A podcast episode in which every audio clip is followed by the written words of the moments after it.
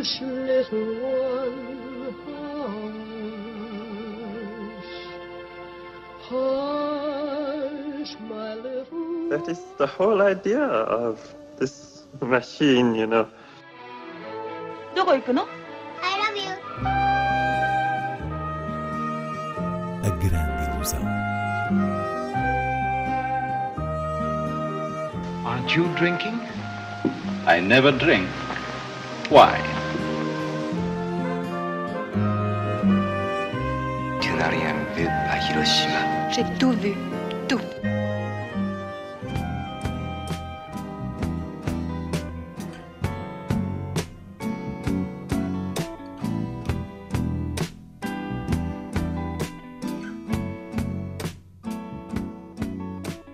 Dias Perfeitos, de Wim Wenders, é estreia em destaque na Grande Ilusão. Inês Lourenço, mais um filme do ano, tendo em conta o entusiasmo com Maestro, na última semana? É verdade, parece que temos uma reta final de estreias inspirada. E acho que Dias Perfeitos é mesmo o melhor filme de Wim Wenders em bastante tempo. Não que fosse um cineasta perdido, não é essa a questão, mas há uma essência genuína no seu cinema que estava adormecida e este filme recupera desde logo através do protagonista que faz lembrar um bocadinho o anjo Damiel, Bruno Gantz, em As Asas do Desejo, na medida em que é uma personagem observadora e atenta às coisas mais simples da existência humana. Ora, Dias Perfeitos passa-se em Tóquio, onde Wim Wenders já tinha filmado Tóquio Ga no rasto de Ozu, e aqui segue-se literalmente a rotina diária de um funcionário de limpezas de casas de banho públicas que parece contentar-se com essa vida modesta, sendo um trabalhador exemplar que leva muito a sério aquilo que faz e no resto do tempo alimenta a sua paixão pela literatura, pela fotografia, em específico de árvores, e pela música que ele ouve no carro em cassetes quando sai de manhã. A certa altura percebemos mesmo que hum, nem sequer sabe o que é o Spotify. Portanto, uma figura solitária, discretamente afável, capaz de apreciar a maravilha dos pequenos fenómenos à sua volta e alguém que vai tendo encontros inesperados, mais ou menos fugazes, com personagens que produzem uma espécie de revelação sobre o seu passado. E é apenas isto, sendo o apenas uma imensidão de beleza, porque a simplicidade aqui é aparente. O protagonista, silencioso, interpretado pelo japonês Koji Yakusho, que venceu o prémio de melhor ator no Festival de Cannes, surge como uma existência analógica, digamos assim, que renova um extraordinário sentimento de serenidade, algo perdido no mundo contemporâneo. Para além disso, a impressão cumulativa do milagre cotidiano deste homem é tão comovente e hum, intrinsecamente cultural que dispensa noções mais poéticas, é tudo tangível, analógico, lá está.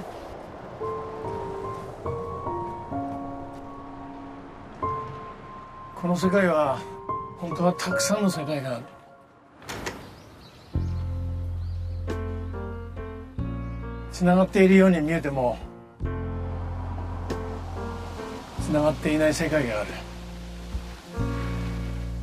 Just a perfect day. Drink sangria in the park. And then later, when it gets dark, we go home.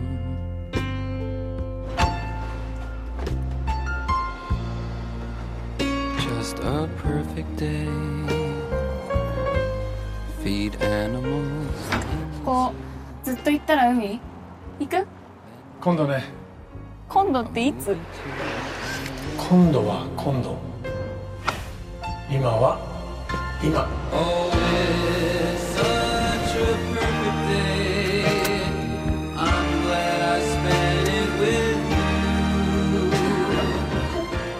兄さん久しぶり。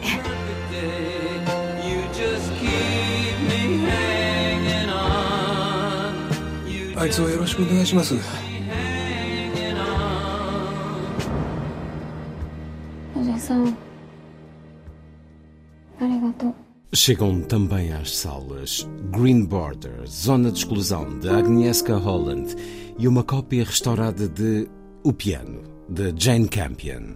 Green Border, Zona de Exclusão, foi o vencedor do Prémio Especial do Júri no último Festival de Veneza e pouco antes da sua estreia em setembro na Polónia, o país da realizadora Agnieszka Holland foi alvo de críticas ferozes por parte das autoridades polacas que reclamavam da imagem violenta que o filme passa dos guardas na fronteira entre a Polónia e a Bielorrússia. Ou seja, este é um filme cuja importância reside no impacto político.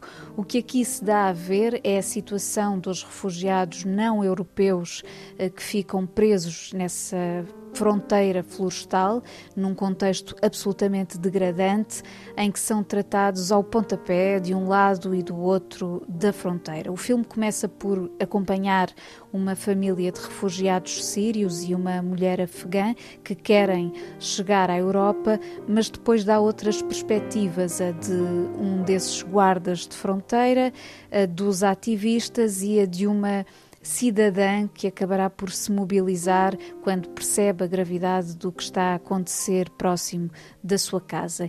E tudo isto é muito forte, por vezes ultra chocante, mas talvez faça falta um pouco de subtileza ao olhar de Holland, porque esta é sobretudo uma obra raivosa que vale pelo seu efeito, mas não propriamente enquanto grande cinema.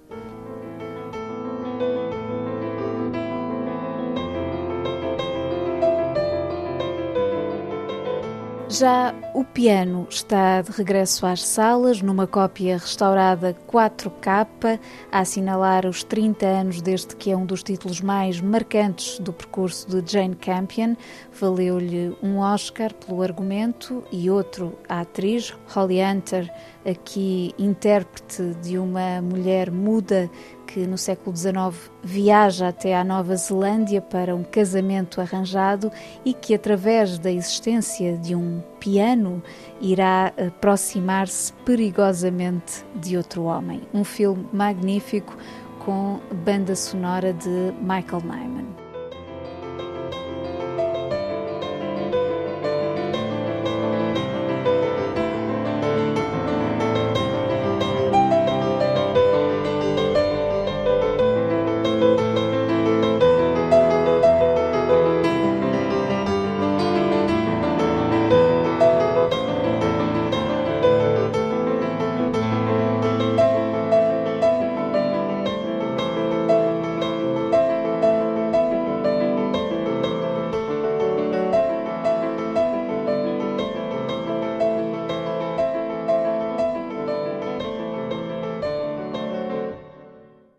Vamos a outras propostas de cinema em sala.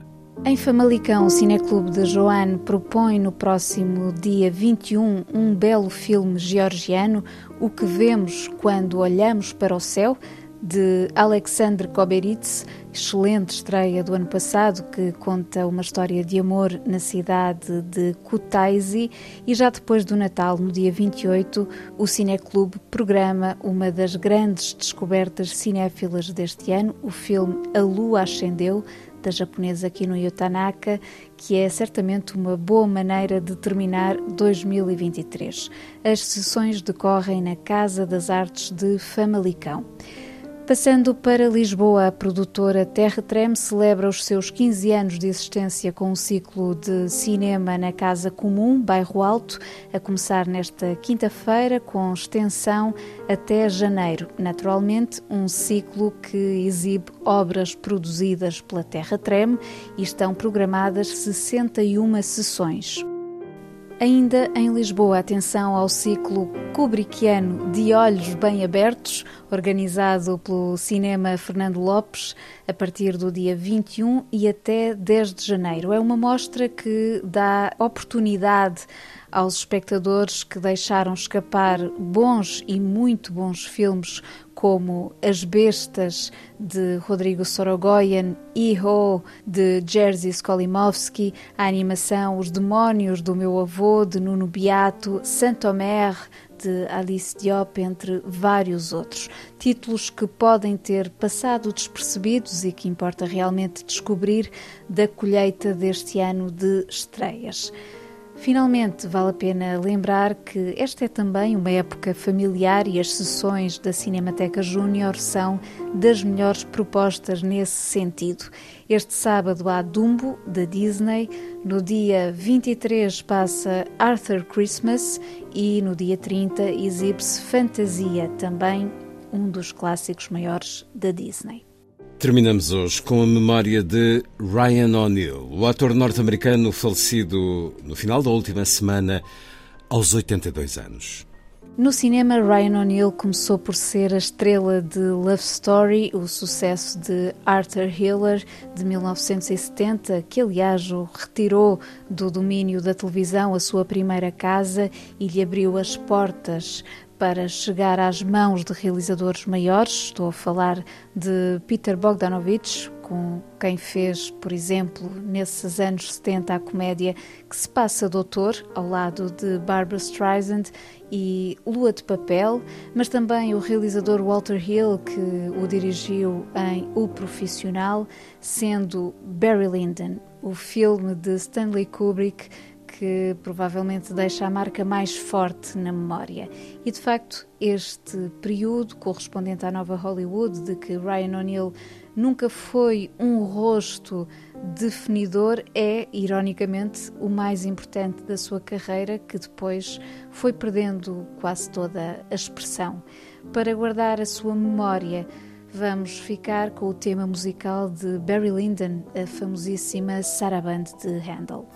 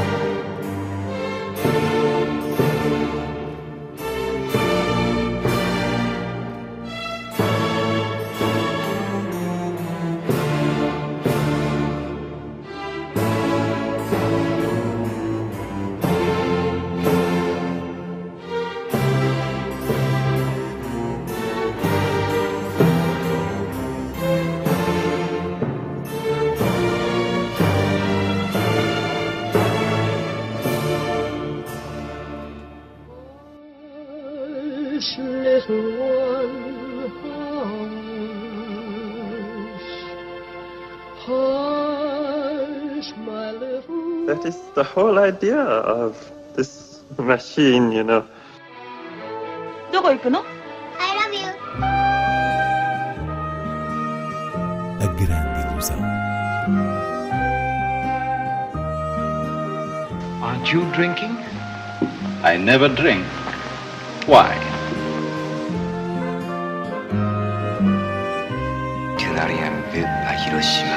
Tout vu.